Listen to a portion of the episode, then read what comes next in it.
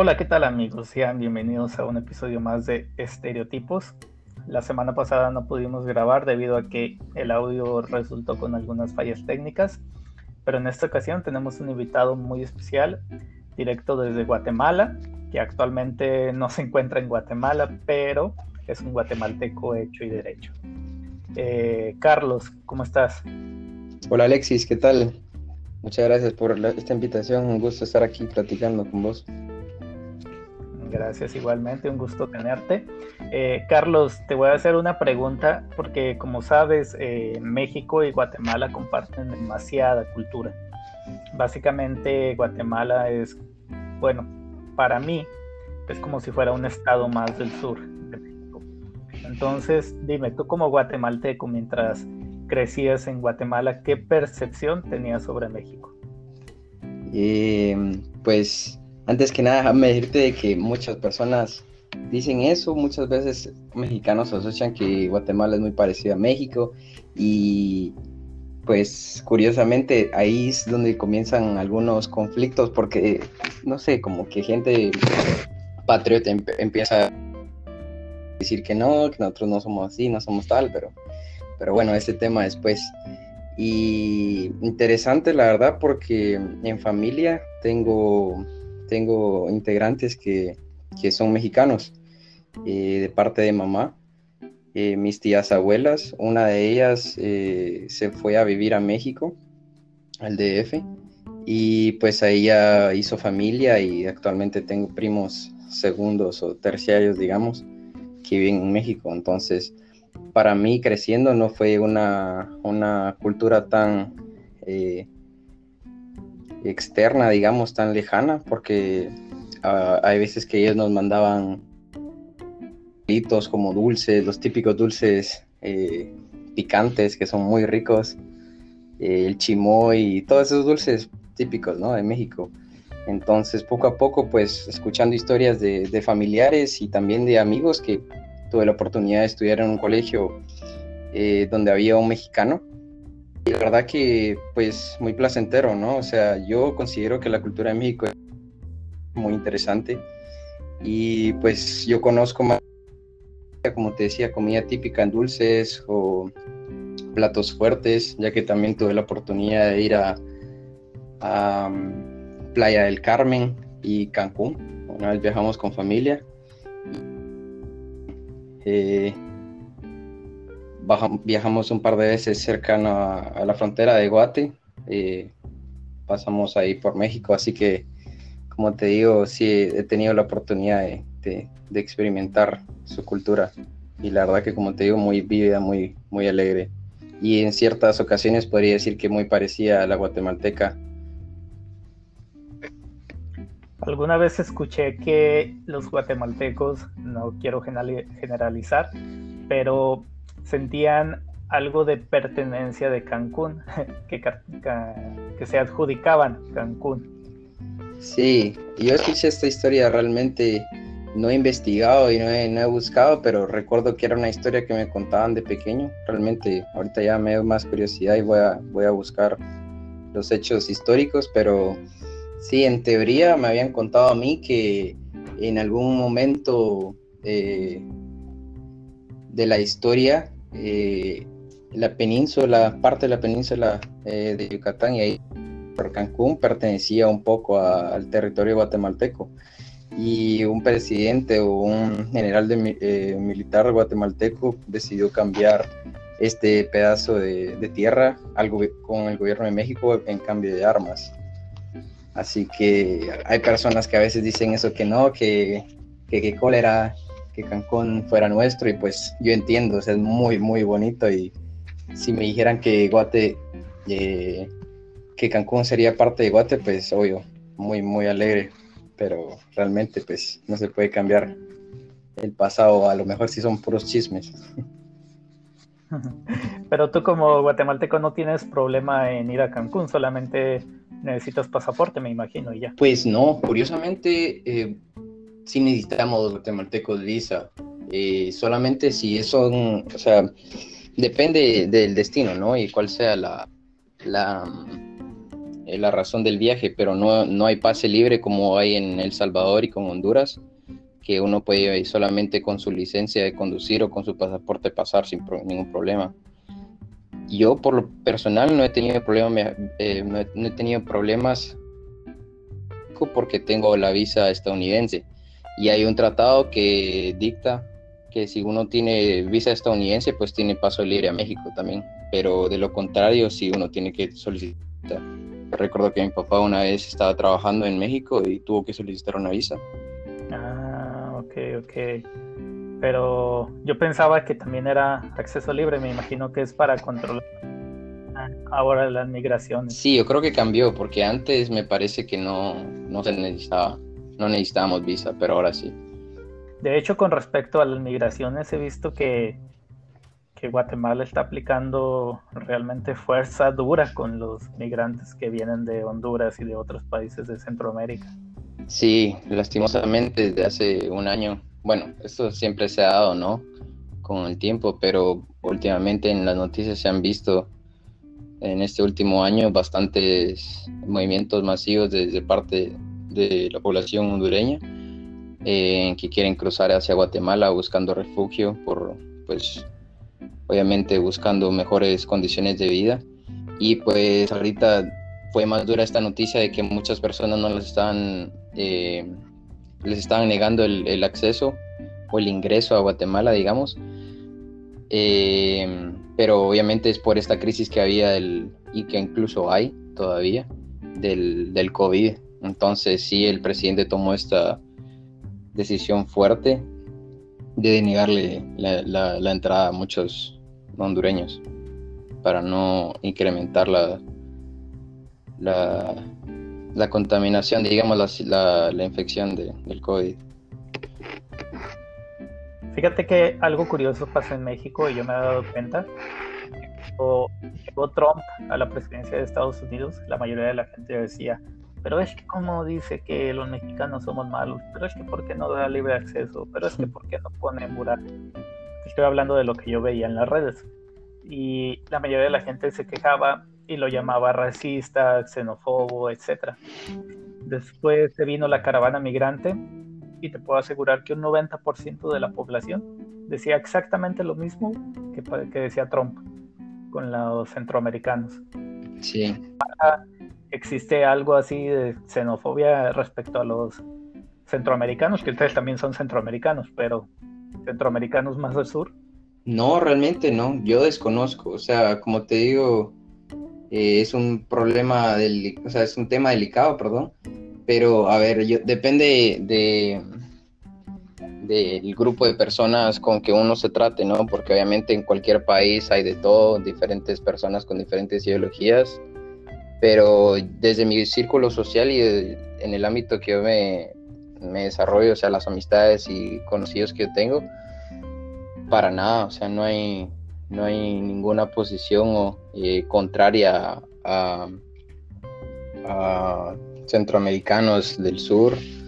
Eh, para nada, o sea, yo incluso recuerdo haber eh, ido en bastante, he participado en bastantes copas deportivas cuando estaba en el colegio, donde eran eh, copas centroamericanas, entonces participaban los salvadoreños, hondureños, costarricenses, y era muy, muy interesante, muy, muy alegre, la verdad. Y a la hora de, de, platicar, pues no hay, no hay diferencias y yo no sentí ninguna, ninguna controversia ni nada. Así que yo realmente en ese tema no, no he escuchado nada. Nos tratamos muy bien, creo yo.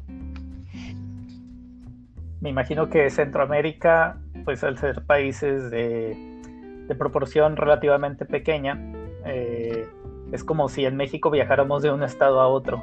Por ejemplo, Chihuahua es más grande que ciertos países de Centroamérica. Sí, sí, realmente esto es interesante. Yo, yo la verdad soy de la idea que sería mejor si se uniera Centroamérica como un solo país. A ver, ya hablando política o cómo se desarrollaría todo económicamente, pues no, no tengo argumentos, pero creo yo de que sería, sería bueno incluso en algún momento de la historia pues éramos un solo país, todos los centroamericanos, a excepción de, de, Panamá, incluso parte de México, ¿no? Antes de, de la independencia, bueno, después de la independencia de España y después se reformaron los diferentes países, pero sí sería buenísimo para mí que se uniera toda la, todos los centroamericanos. Pues sí, de hecho todo, todo eh, México con todo Centro y Sudamérica. Eh, obviamente no, si se uniera de cierta forma política, necesitaríamos mucho. Sí, sería interesante, muy interesante. Otra cosa que me fascina a mí personalmente son las civilizaciones mesoamericanas. Eh, curiosamente, en la escuela nosotros nos enseñan lo básico sobre los mayas. Eh, la historia se enfoca en la, cultura mexica y en, y en, la conquista. Pero en Guatemala, pues ah, junto con el sur de México, tienen raíces mayas y tienen las pirámides, etc. Entonces, dime, eh, a mí una vez me tocó estar en el sur de México y escuché maya, de hecho. En Guatemala, ¿qué proporción de gente dirías tú que todavía sigue siendo de, raíz maya? Uy, bastante, más del 50%, yo diría que un, un 60, tal vez 60, 70, porque la verdad que se conservan mucho las, raíces mayas en Guatemala, no, no, solamente maya, porque también hay eh, raíces garífunas que son... Eh, o sea, más que nada aledaños a, islas del Caribe y algunas que otras eh, culturas y raíces, no solamente mayas, pero obviamente la, raíz maya es la que predomina. Y sí, hay mucha, mucha, mucha cultura y es muy rica en cultura maya eh, Guatemala. Y a la fecha se, se conserva, bueno, la población, como te digo, yo me atrevería a decir que sí, un 60-70% aún son, se, identifican como mayas. Eh, eso nos lleva, bueno, a mí me lleva a creer que tú puedes ir por la calle escuchando personas que hablen eh, lenguas indígenas, lo mismo que pero a mayor escala. Sí. Y que puedes ver ropa más típica. Uy, sí, eso no, no es nada extraño. Eso es un día normal en Guatemala. Realmente uno sale de la casa y va al colegio a trabajar o donde sea y se encuentra muchas personas de diferentes raíces y sí se escucha eh, en la calle mucho el, idioma cachiquel, que es el, el lenguaje más con, con mayor porcentaje de, de, hablantes en Guatemala de los idiomas mayas, digamos, porque si no estoy mal hay como unos 23 o 24 diferentes diferentes idiomas en Guatemala, aparte del español. Bueno, creo que incluyendo el español son 24 o 23. Y mm, el que tiene mayor porcentaje de hablantes ah, después del español es el caxiquel, que es este idioma maya que te digo. E incluso em, estaban haciendo una reforma en la educación donde a todas las, a todas las escuelas, tanto públicas como privadas, se les introduciría el, programa de idioma cachiquel para no perder esta riqueza en la cultura maya, ¿no? Y lastimosamente yo no pude participar de este programa porque lo iniciaron dos años después que me graduara, así que no, no me puedo nada en este idioma, pero, pero sí, uno sale a la calle y lo escucha por todos lados. Sí, me imagino que es para, eh, para preservar la cultura y bueno, a mí personalmente me emocionan mucho todo este tipo de programas. A mí me hubiera encantado aprender náhuatl, pero desgraciadamente no sé ninguna palabra más que las que se añadieron al, español. ¿Cuáles son las palabras más típicas de Cachiquel que puedes escuchar en la calle? O sea, que se añadieran al español. Uy, eh, no sé realmente. Mm, tenemos mm, palabras, digamos que modismos, ¿no? O sea, palabras que tal vez no son...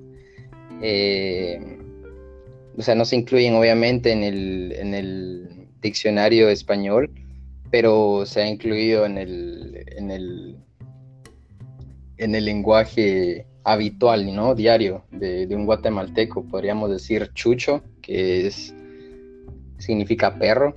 También eh, colocho, que significa alguien de pelo rizado, que tiene eh, pelo rizado. Eh, cabello rizado, perdón. ahora, palabras más rebuscadas, por ejemplo, como no sé, qué taliste, lo he escuchado yo por ahí, que significa como no sé, qué cool, qué otra palabra, qué chilero, o no sé, hay muchas otras palabras, pero realmente que se deriven del idioma maya no te, no te sé decir una con certeza, esta es tal, aparte pues de estas del chocolate y las que son conocidas mundialmente. Eh, no tengo la exactitud ni el dato de, de dónde vienen, de qué lenguaje, quiero creer que es náhuatl, pero todas las palabras que, que suenan un poco mexicanas es porque vienen de México. Chocolate y la mayoría que termina en T, eh, por ejemplo, aguacate, chocolate, mecate, etcétera. Muchas que incluso ya forman parte de la Real Academia de la Lengua Española. Sí. Sí, hay bastantes, realmente yo tendría que buscar, pero para mí ya son normales que yo las considero palabras eh, españolas, digamos, pero realmente no lo son tendría que buscar. Oye, y perdón que te interrumpa, y platícame un poco más de la naturaleza, porque yo he visto varios documentales de, Guatemala y me acuerdo del último que vi que se llamaba Guatemala, un paraíso escondido o algo así. Eh, a mí me encantaba porque mi ave preferida o mi ave favorita es de Guatemala y bueno, de buena parte de México, que es el quetzal. Eh, platícame cómo es la naturaleza y si es común verlos en la, en la selva o si es común eh, ir a algún lugar y encontrarte mucha fauna y mucha flora. Ya, déjame contarte entonces. Pues hay bastantes hábitats eh, de diferentes tipos en Guatemala. Y ahorita que mencionabas el quetzal, eh, es nuestra ave nacional y realmente es bastante bella, pero desafortunadamente no hay, no hay tantas aves, eh, bueno, no hay tantos quetzales en Guatemala. Creo yo que hay más eh, quetzales en Costa Rica. No estoy, no, estoy seguro cuánta es la diferencia, pero hay pocos biotopos en Guatemala donde se conserva flora y fauna y son, estas son áreas protegidas pero yo sí he visto un par de documentales de esos que sí, yo creo que hay incluso uno en, en Netflix de Guate. Y pues obviamente sí son como los, como los documentan, ¿no? Eh, realmente yo podría decir el estado donde tiene bastante flora y fauna Tikal, la ciudad maya, donde estaba la donde están las ruinas mayas eh, al norte de Guatemala, en el departamento Petén. Eh, y pues yo he estado ahí y hay bastante, bastante flora e incluso recuerdo fauna también, incluso recuerdo estar caminando en senderos y escuchar monos aulladores y verlos eh, trepar en los árboles y, y, eh, distintos tipos de animales y la verdad que es muy, muy bello y muy interesante. Ok, para terminar, platícame sobre algo que solamente pasa en Guatemala, algo que tú digas, esto no pasaría en otro lugar en el mundo. Pues, mm, mira, algo difícil de hablar, eh, desafortunadamente, ahorita que estoy, no estoy viviendo en Guate, yo diría como eh, en términos de seguridad y Sí, en términos de seguridad, pues obviamente yo creo que bastantes países de Centroamérica, incluso Latinoamérica y en todo el mundo, básicamente. Eh, yo ahorita que estoy viviendo en Rusia, pues sí me siento bastante seguro y pues digo a veces, ah, yo si hago mi teléfono aquí en, la mesa, en Guate ya se lo hubieran llevado, ¿no? Yo no hubiera dejado con tal cosa, pues ya no, ya no lo tuviera. Pero eh, en un ámbito más alegre, digamos, más de cultura, eh, diría yo que una tradición maya eh, es este dan de la, el baile del torito loco, que yo realmente cuando lo vi de pequeño, primera vez que, que participé en esta, en esta, este festival me quedé muy asombrado y me gustó bastante. Básicamente es una persona que se pone un traje de toro. Eh, pues este festival, yo, bueno, se llama el baile del torito o algunas personas le dicen torito loco. Eh, realmente el origen y el porqué de este festival lo desconozco, pero yo recuerdo haber participado en esto porque lo llamaron, llamaron a alguien que lo hiciera en el colegio y eh, solo sé que me contaron que se deriva de, la cultura maya. Eh, me imagino yo que es para festejar algo bueno o para ahuyentar espíritus malos, ahí yo estoy yo inventando, pero realmente tengo que investigar. La cosa es que es un festival bastante alegre, eh, porque realmente es algo que nunca había visto en, mi vida y bueno, uno en Navidades o cualquier otro días festivos, uno eh, en Guatemala y en otros países quema fuegos artificiales, ¿no? Pero yo en mi vida he visto a alguien de que se ponga un traje con forma de toro, incluso con una máscara de toro, y encima en su lomo eh, pongan un set de fuegos artificiales y empiece a, quemarse literal, bien, bien impresionante. Y ponen música y él se pone a, a, bailar y obviamente las personas forman un círculo alrededor de él para, para asomarse y ver. Y él pues asemejando la, apariencia y el, comportamiento de un toro, como se acerca a las personas y las personas empiezan a correr un poco y él empieza a bailar y en todo este momento los fuegos artificiales en su lomo empiezan a, quemarse, a hacer ruido y a, deslumbrar, la verdad que es muy, muy interesante. Y desconozco si en algún otro país esto, esta actividad se lleva a cabo, este festival, así que por eso la nombré déjame te platico que al menos en mi estado pasa algo muy similar. Incluso hay una canción de banda que se llama El Torito, que dice que ahí viene el toro y cuando ponen esa canción sale el toro y en los cuernos es donde trae el, fuego artificial. Pero el toro persigue a la gente, o sea, el toro con los fuegos artificiales persigue a la gente.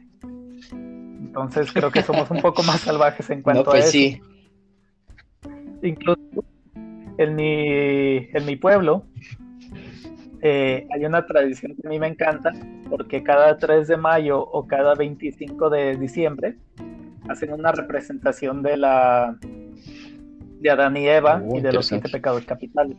Es como si entonces cada que sale un pecado capital eh, se sale con, con una máscara de, de diablo y la máscara va llena de fuegos artificiales.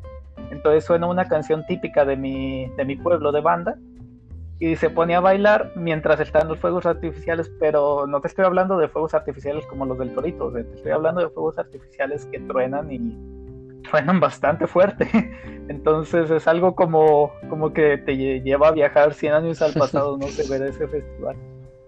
Muy, muy divertido. Sí, la verdad que yo también asocio los cohetes con, con diversión y con días festivos. Pero a ver, para reivindicarme, porque ya decís que esta tradición la tienen en, su país algo parecido. Ahorita recordé algo que sí solamente lo he visto en Guatemala, eh, que es el, el Festival de los Barriletes. Eh, es un, un, festival donde bastantes personas construyen, bueno, no sé cómo le dirán en México, pero barriletes eh, son estas eh, como normalmente triángulos o hexágonos o alguna figura, ¿no? Geométrica que tiene algún dibujo dibujado, eh, un dibujo pintado en papel china o material y lo ponen a volar con el viento, ¿no? Contra el viento. pero lo especial de este festival es de que hacen barriletes gigantes y barriletes gigantes me refiero a 10 metros de diámetro o incluso más. Obviamente algunos no, no vuelan, los más grandes no vuelan, pero es muy bello ver el arte y todo lo que dibujan en, los barriletes. Eh, hay algunos que sí vuelan y obviamente no son tan grandes en las dimensiones, en estas dimensiones, pero es muy interesante ver cómo las personas de estos pueblos y que hacen esta tradición, eh, que llevan a cabo esta, este festival, eh, se esmeran incluso meses en construir estos barriletes gigantes. Creo que alguna vez sí vi fotos en internet sobre el festival. Eh, nosotros, bueno, al menos de yo le llamamos cometa. Pero, ajá.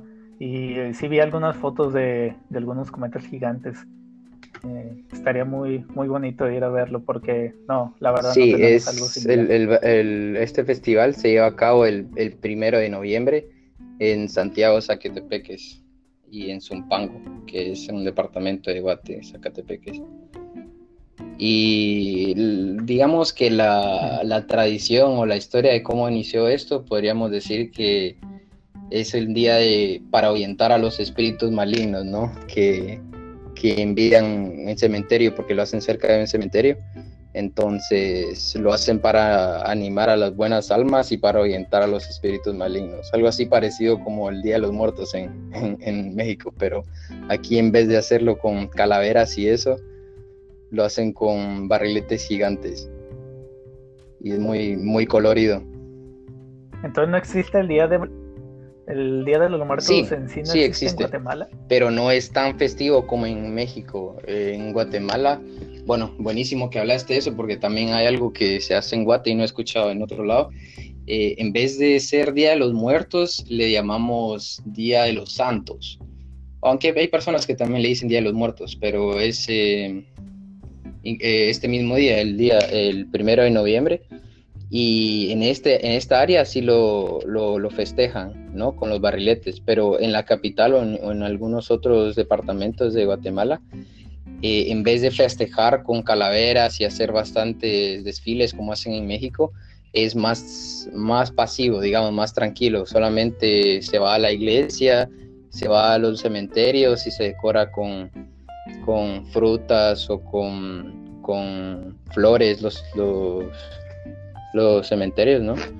Y se cocina el fiambre, que es lo que iba algo original, que es un plato, es una ensalada con, con bastantes vegetales y embutidos y es un plato típico de Guatemala y yo a la fecha no he escuchado ningún otro país o alguna cultura que lo, que lo prepare y mm, se hace este mismo día para conmemorar a los, a los muertos o a los santos. Nosotros no tenemos ese platillo, pero eh, sí tenemos un Día de los Santos Inocentes el primero de noviembre. Y respecto al desfile, eh, realmente no había desfiles antes de 007, la película. Eh, cada, cada ciudad hacía un pequeño desfile, pero no era como sale en la película, como lo hizo famoso. Wow, qué bueno que me contaste, no sabía. Y lo, lo, chistoso sería que debido a esta película sí se incrementó el, se me incrementaron la participación en los festivales, ¿no? Sí, también con la película de Coco, o sea, eh, sí, toda la gente va al cementerio el 2 de noviembre o el 1 de noviembre, sí los cementerios se llenan de flores y es algo que se ve muy, muy bonito. No importa cuál cementerio, no importa en qué ciudad de México, tú puedes ir a esos días y lo vas a ver lleno de flores, se ve muy bonito. Pero no es como salen las películas. Bueno, al menos en Zacatecas no es tan. Pues sí, depende de que. Obviamente en las películas se exagera para verlo, para hacerlo más bonito, pero me imagino que sí han de haber diferencias en los estados, incluso en México, donde se celebra más y donde es más, más participativo que, que en otros lugares. Dicen que en Pátzcuaro, en Michoacán, es donde es el lugar que, que sí, literal, es como, como ver eh, la película de Coco ahí, o sea, todo está muy bonito adornado y, y lleno de velas y algo así como, es como el origen de la, de la tradición ahí. Es como la cuna. Interesante.